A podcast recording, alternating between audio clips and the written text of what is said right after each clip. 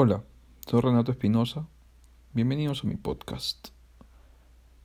Hoy hablaremos sobre viaje al pasado registral de un predio. ¿Qué tan importante es conocer el pasado del predio que ocupamos? Probablemente aquella inquietud fue resuelta si hemos sido dirigentes al momento de adquirir la propiedad de nuestro inmueble, lo cual no siempre ocurre por el costo y tiempo que ello implica.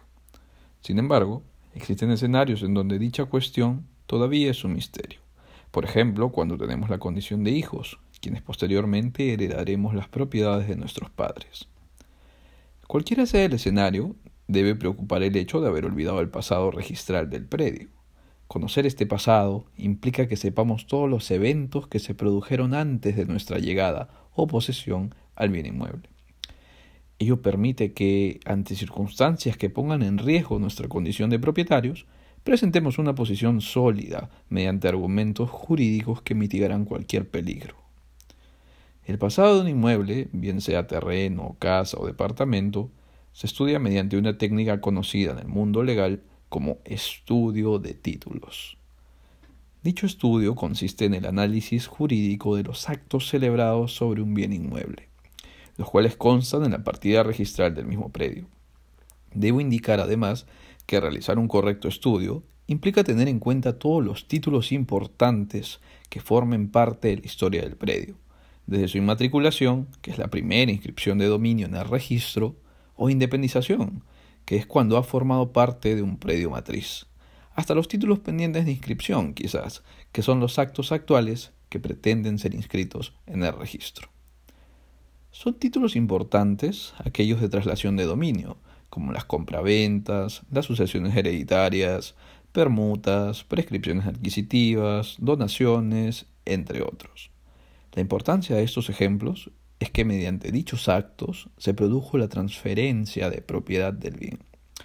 Hay que precisar que me ocupo únicamente de los eventos referidos al pasado, es decir, dejaré de lado las cargas y gravámenes vigentes que recaen sobre el predio, y que constan en la partida registral correspondiente, si es que acaso los hubiera.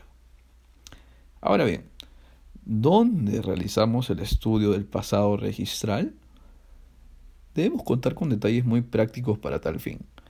Lo más importante es tener el número de partida registral, así como conocer la jurisdicción en la que se encuentra dicho predio.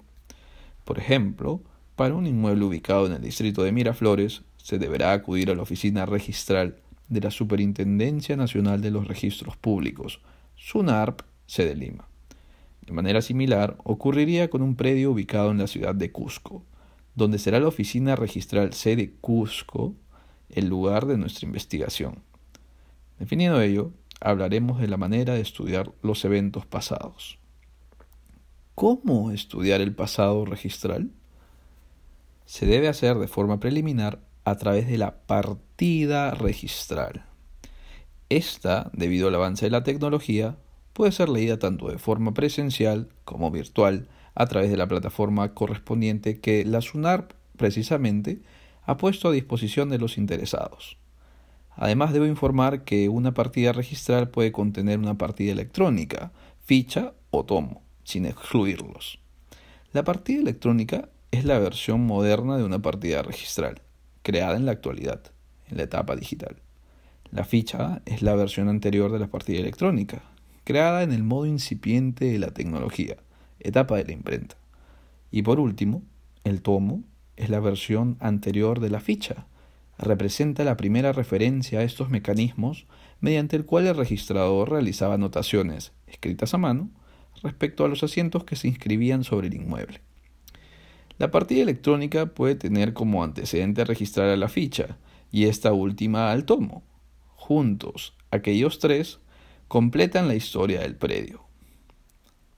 Posteriormente, comenzaremos con el examen de los asientos registrales, los cuales están ubicados en la partida registral. Estos asientos describen actos jurídicos celebrados e inscritos en el predio. No debemos apresurarnos y creer que ellos nos revelarán información muy precisa, pues se trata de resúmenes elaborados por el propio registrador cuando calificó dichos actos en su debido momento pasado.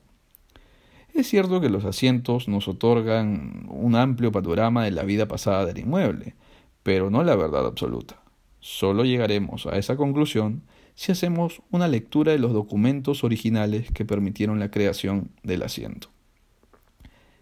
Me refiero al estudio de los títulos archivados. Estos son los documentos de donde emanó el derecho. Sin duda, también fueron evaluados por el registrador, quien crearía respectivo asiento en atención a dichos documentos, para luego disponer la conservación de los mismos en el archivo registral de la SUNARP.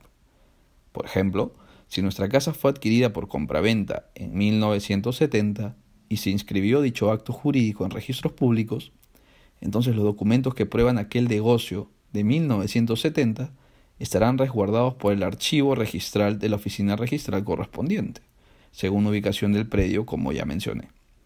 Es decir, al acudir a aquella oficina y solicitar la lectura de aquel título archivado de compraventa de 1970, probablemente recibiremos documentos como la escritura pública del acto, donde se detallan los intervinientes, el precio, objeto y demás cláusulas contractuales, así como planos, memorias descriptivas, entre otros.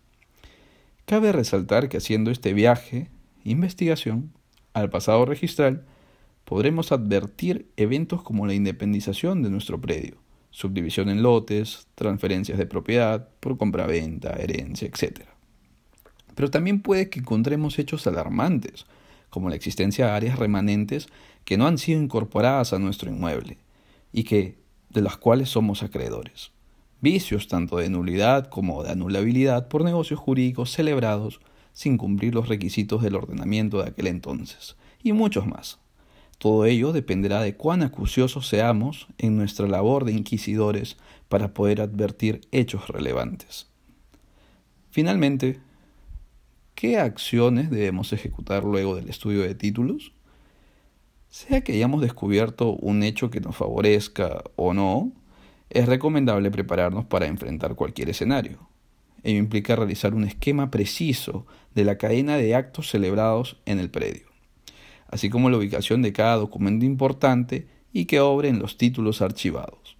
Gracias a esta investigación podremos acudir a instancias administrativas o judiciales para crear un nuevo capítulo en la historia del bien inmueble. Esto ha sido todo por hoy. Hasta la próxima entrega. Muchas gracias.